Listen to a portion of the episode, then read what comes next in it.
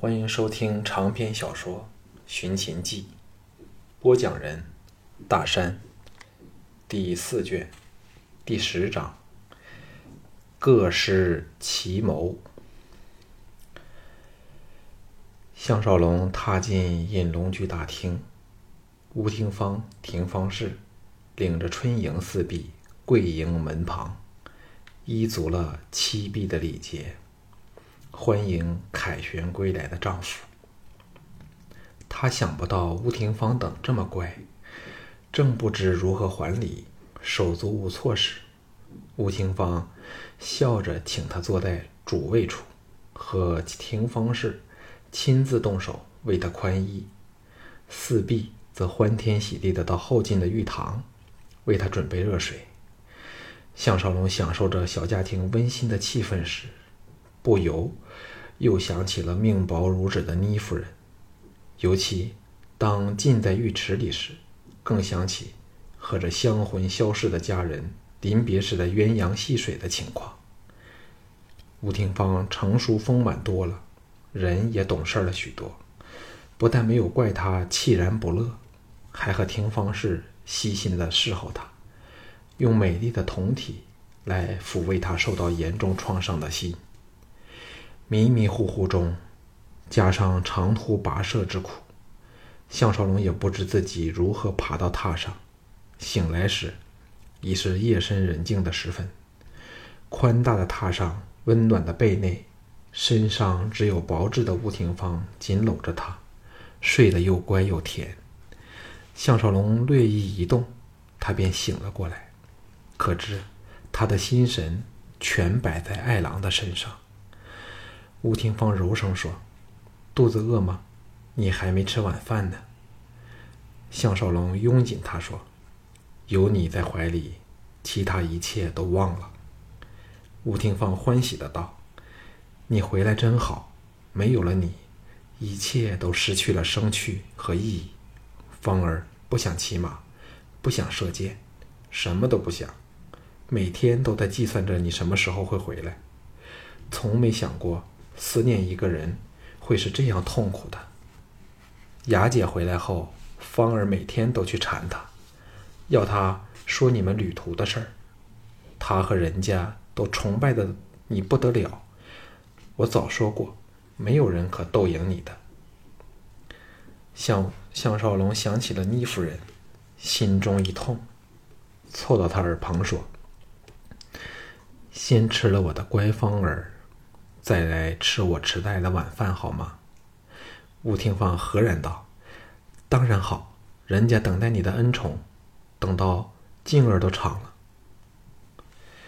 次日，乌世罗一早便使人来唤他和吴廷芳，找二人去和他共进早早餐。项少龙搂着廷芳氏亲热了一会儿，又和苦候他宠幸的四婢亲了嘴儿，才和。被他滋润的神采飞扬的吴廷芳匆匆赶到主府。吴廷芳见到爷爷，使出了娇嗲顽皮的看家本领，哄得这老人家笑得嘴也合不拢来。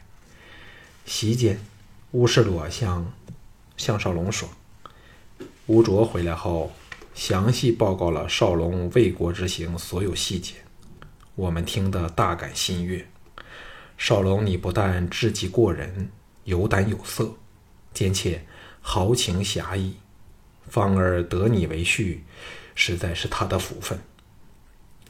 吴廷芳见这最爱挑剔的爷爷如此的盛赞夫郎，开心的不住甜笑。项少龙不好意思的谦让时，吴世罗说：“这两天我们择个时辰，给你和吴廷芳举行秘密婚礼。”那廷芳氏就做你的小妾，少龙有没有意见？项少龙起身叩头拜谢，吴廷芳又羞又喜，垂下俏脸。坐回席位时，乌世裸絮道：“赵雅现在对我们的成败有着关键性的作用，只有通过他，你才有可能接触到嬴政母子。幸好他迷上了你。”少龙要好好利用这个关系。吴廷芳嗔道：“爷爷啊，雅姐和少龙是真心相恋的。乌世罗叹道：“小女儿家懂什么呢？”项少龙不想在这事上和他争辩，也很难怪他，因为赵雅的声名实在太坏了，没有人肯相信他会从一而终，连自己都不那么有把握。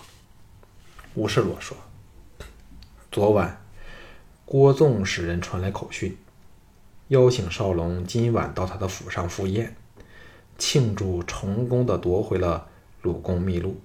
陪客还有赵牧、赵默的。”巨子延平和昨天向你提过的赵族武士行会的赵霸，这般的阵仗恐怕不止庆功宴那么简单。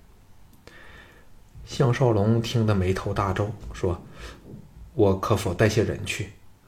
吴世罗说：“当然可以。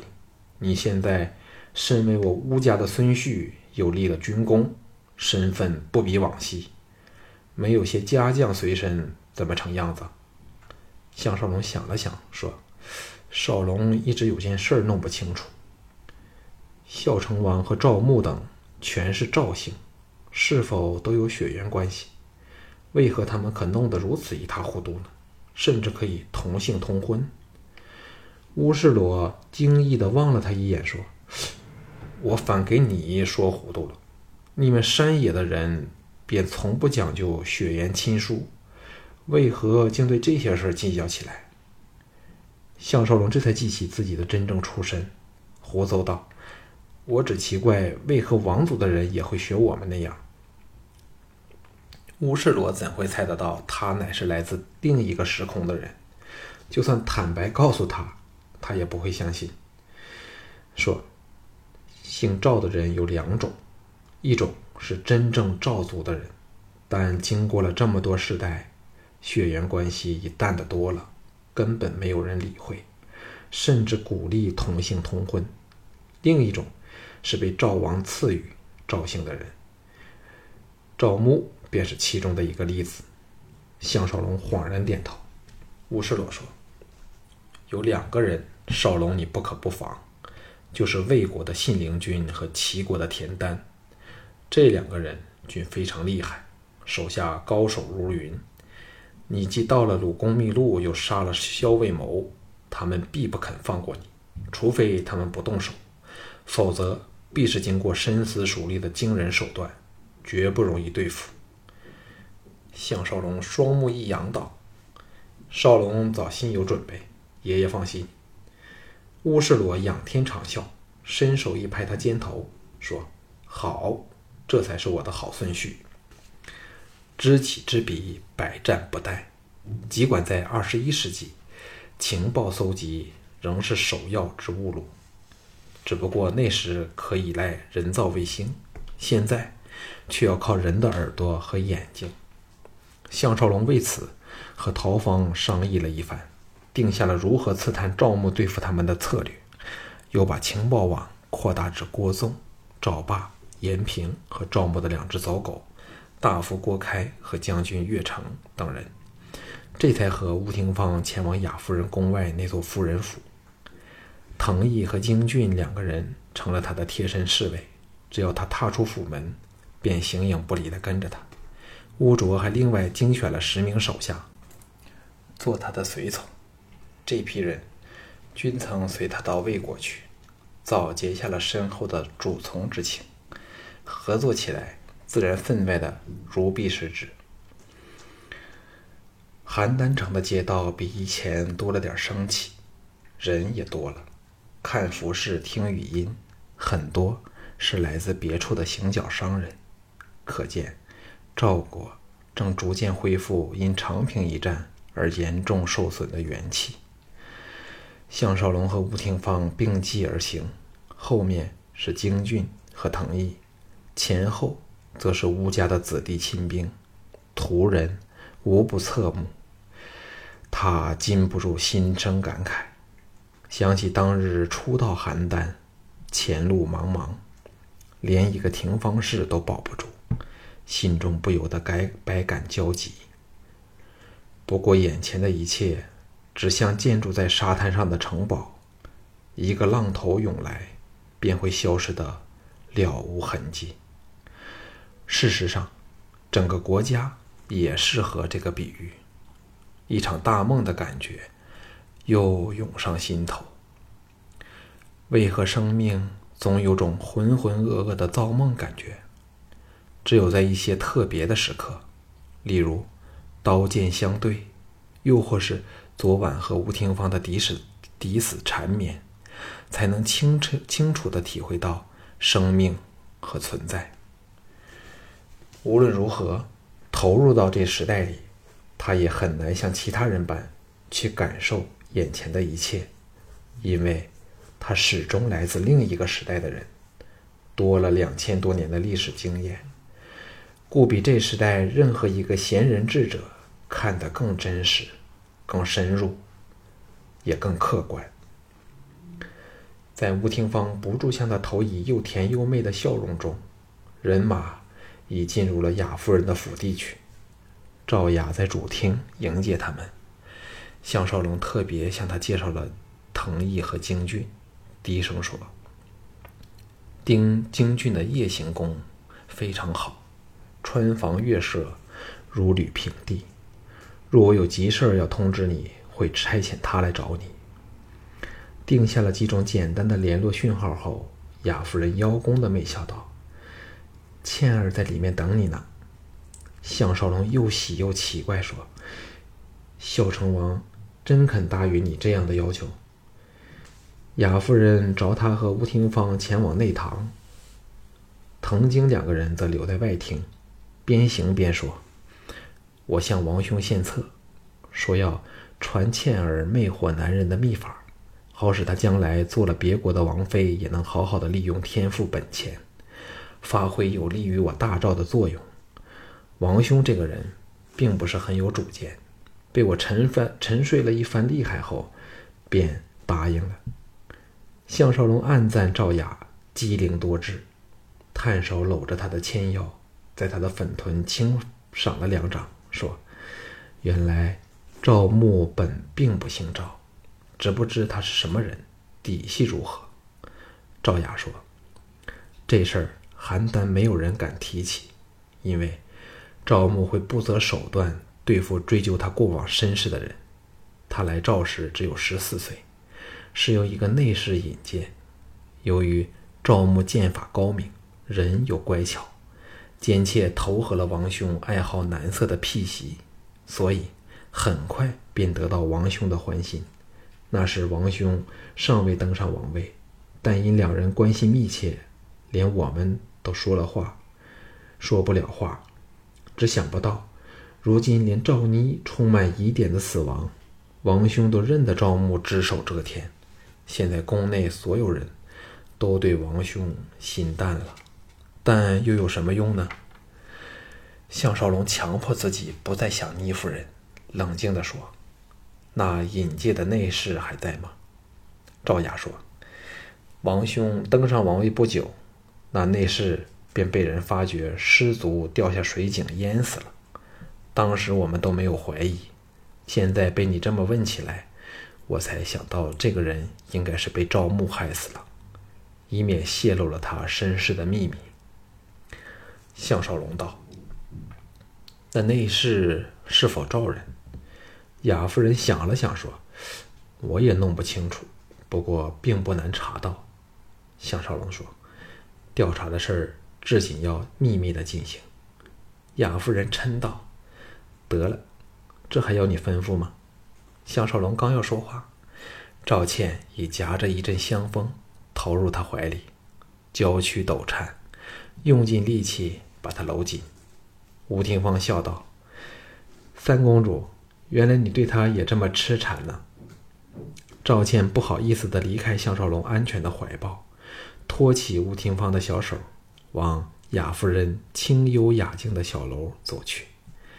两女叽叽喳喳说个不停，神态竟是非常亲热。四人到了小楼上，喝着小粥等奉上的香茗，享受着早晨明媚的天气。楼外的大花园变成了一个银白的世界，树上都披挂着雪花。向少龙向吴廷芳和赵倩说：“两个小乖乖，花园这么美，为何不到下面走走？”两女对他自是千依百顺，知道他和雅夫人有要事想商量，乖乖的走下楼去，到园中观赏雪景。项少龙这才向雅夫人说出了嬴政的事儿。雅夫人深深的望了他好一会儿后说。项郎莫怪雅儿好奇，似乎你初到邯郸便对嬴政很有兴趣。那时你应仍不知道乌家和吕不韦的关系，为何如此有先见之明呢？项少龙为之哑口无言，以赵雅的皎洁，怎么解释也不妥当，因为他当时的身份地位是根本连嬴政这个人的存在都不曾知道的。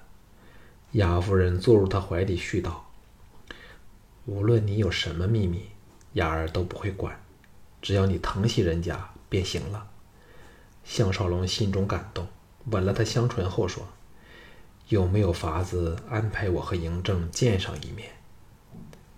雅夫人叹道：“安排你们见一面毫不困难，最多是雅儿牺牲点色相。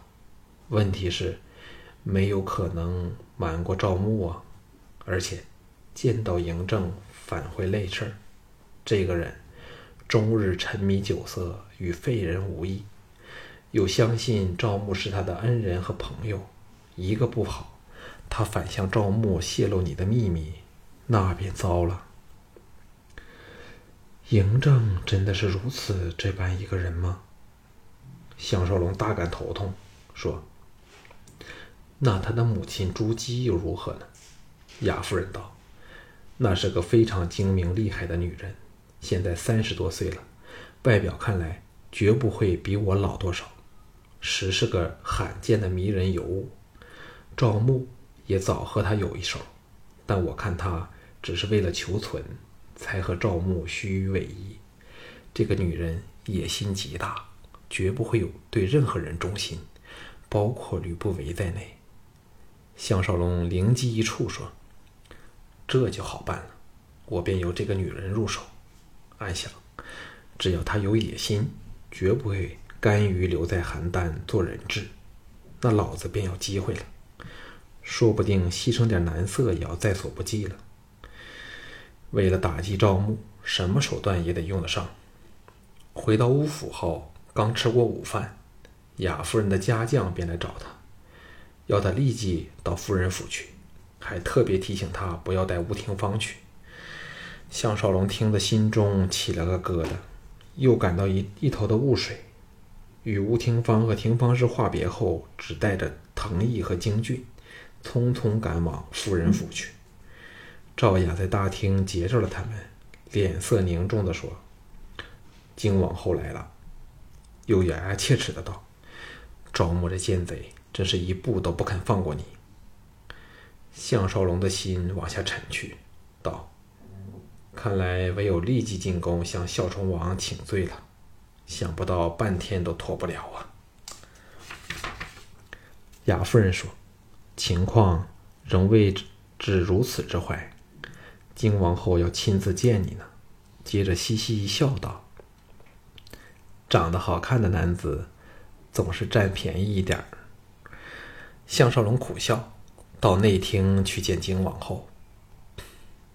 金王后背着他，立在窗前，喝退了随从侍女后，冷冷的说：“项少龙，你胆子真大，是不是不怕死？连三公主的处子之躯也敢玷污？”项少龙暗想，做戏也要做的逼真，跪下来说道。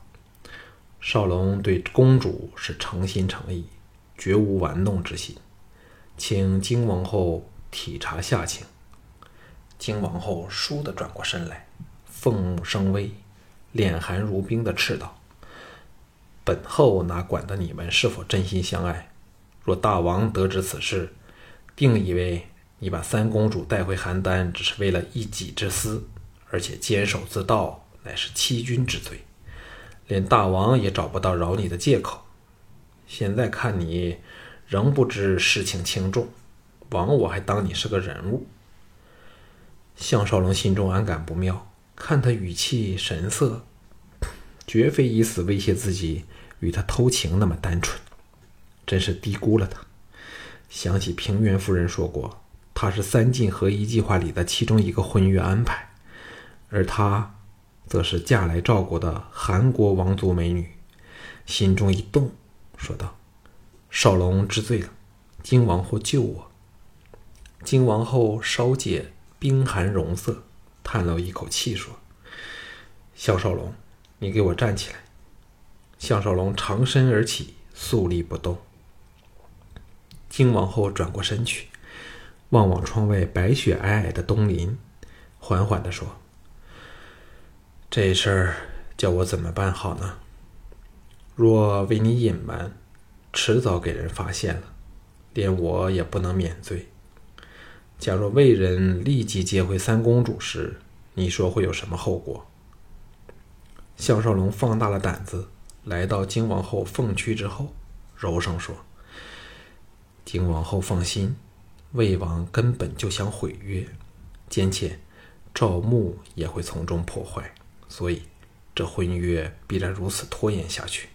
过的一年半载，就算三公主再要嫁人，金王后也可推得一干二净。赵王后默然半晌，沉声说：“我这样冒着生命之险为你们隐瞒，对我有什么好处？”项少龙心叫机会来了，断然说：“金王后若有任何吩咐，项少龙赴汤蹈火，万死不辞。”金王后仍不回过身来，淡淡的说：“那你就给我杀一个人吧。”项少龙移身上去，紧贴着他的背臀，两手探出，用力的箍紧他柔软的小腹，咬着他的耳朵说：“金王后要杀的人。”是否赵牧？金王后娇躯一阵抖颤，靠入他怀里说：“和你这样机灵的人交手，真的费省了很多废话。赵牧一天不死，赵国便没有半分希望。我这王后也是徒有其名。你明白吗？”项少龙说：“我明白了。还有一个人是。”吧？另一个人自然是孝成王。只要杀了赵牧和孝成王，靖王后的儿子便可登上王座。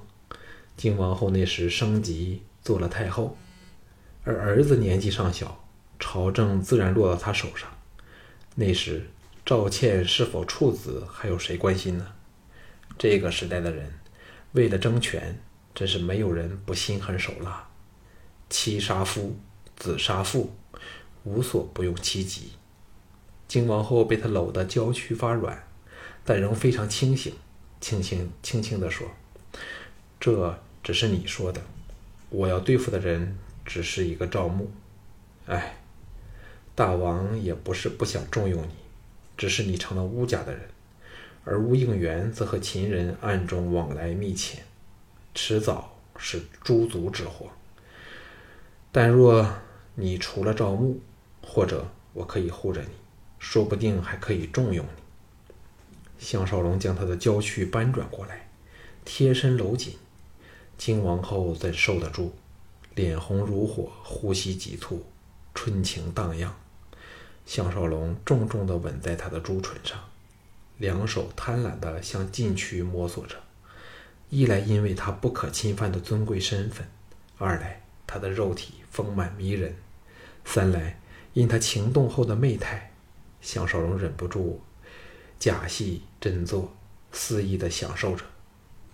金王后竭尽所有的意志和仅余的力量，抓着他一对放肆的怪手，离开了他充满侵略性的嘴，娇喘着说：“我从不信空白说话。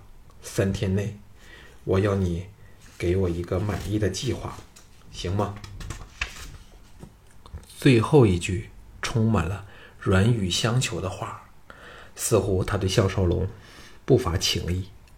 项少龙暗想：这女人厉害的有点像平原夫人，只能对他动以利害，使他清楚自己的利用价值，才可以合作愉快。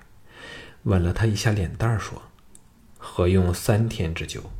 现在我便能给你一个答案。”顿了顿，续道：“对付赵牧，不出文的和武的两途。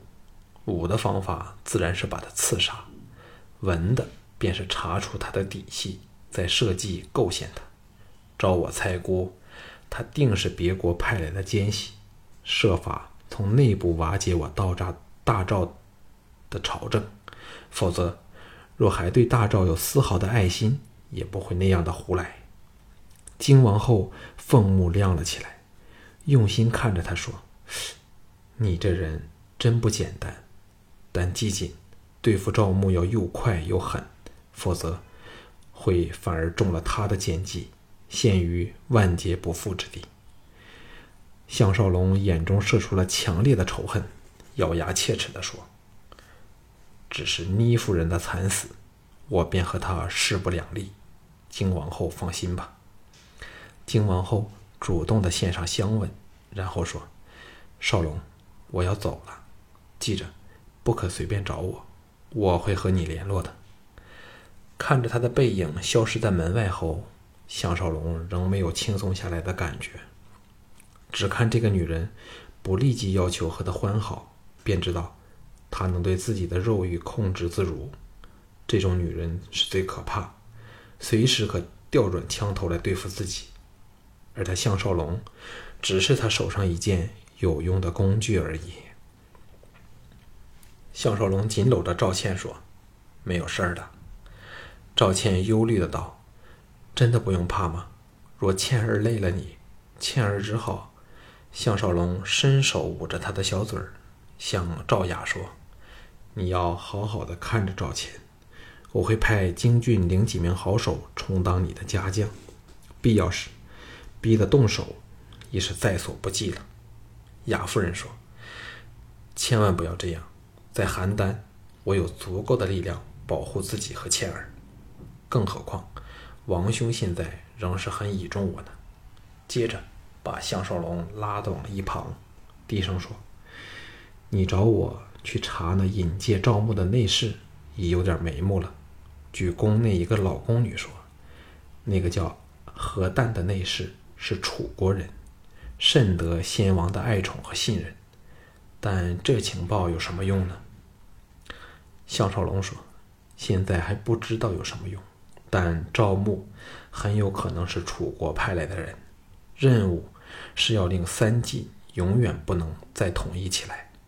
雅夫人点头说：“这个猜测很有道理，也解释了赵牧为何和萧卫谋有联系，因为赵牧正代表着楚齐两国的共同利益，他们都不想见到三晋的合一。”项少龙皱眉苦思说。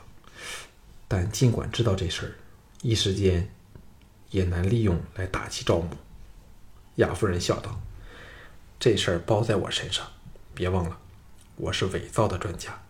只要有点头绪，便可伪造出楚人给赵牧的秘密信件，在巧妙点使他落到王兄手上。我和金王后更是在旁煽风点火，便有的赵牧好受了。”项少龙高兴地搂着他亲了几口，说。我会让陶芳监视任何与赵牧接触的楚人，若能找到真凭实据，那当然更理想了。和雅夫人和赵倩两女亲热一番后，项少龙赶回乌氏城堡，刚踏入门口，门卫向他说：“巨子延平先生来找孙姑爷，客下正有大少爷招呼着他。”项少龙心叫不妙。硬着头皮到吴应元的大宅与他相见。吴应元见他回来，找了个借口溜走了，剩下两人对坐厅中。延平目无表情地说：“项兄在魏国大展神威，令所有人都对你刮目相看，但也把项兄推进了险境。项兄不会不知吧？”项少龙对他的直接和坦白颇有点好感。但因为元宗的事儿，很难与这个人合作。叹了一口气说：“不招人妒是蠢材，这是无法避免的。严平把“不招人妒是蠢材”这句话反复念了两遍后，动容说：“向兄言深意远，失敬失敬。”接着，双目立忙闪现，盯着他说：“难怪元宗肯把巨子令交了给你。”项少龙皱眉道：“巨子不是早已断定了巨子令不在我那里吗？为何忽然又改变了想法？”严平平静地说：“道理很简单，因为巨子令并不在元宗身上。”项少龙哑然说：“这事儿你到今天才知晓吗？”严平冷然说：“那天我们围攻元宗，虽然重创了他，但终给他突围而出。最近才知道他流到楚国去，并因伤势复发而亡。楚墨的服毒显然在他身上找不到巨子令，才有夜袭信陵君府之举。不过。”损兵折将下，仍是给你逃了出来。接着苦思不解地说：“真不明白，服毒为何为何会知道元宗把巨子令交了给你？”项少龙心道：“当然是赵牧写给楚人知道。由此推知，赵牧应是确和楚人有着密切的联系，所以楚人才可以迅速的得到最新的消息。”严平说。这巨子令对外人一点用处都没有，反会招来横祸。相兄若能交给本子，延平必有所回报。项少龙真有点冲动，要把巨子令就这样给了他，免得平天尽敌。可是元宗宁死也不肯把巨子令交给延平，必然有他的道理。而元宗牺牲自己，好使他安然逃往邯郸，自己说什么也。都不可有负所托，所以即使这样做对他有百害而无一利，他也要坚持下去。微微一笑，道：“就算巨子令不在元凶身上，可能只是他藏了起来，又或交给了其他人。为何巨子令会肯定在项某身上呢？”严平不悦道：“那项兄是不肯把巨子令交出来了？”这是多么不智的行为！现在邯郸想置项兄于死地的人很多，若我再推上一把，项兄应付得了吗？项少龙冷笑道：“元凶之死，说到底，亦应由你负上责任。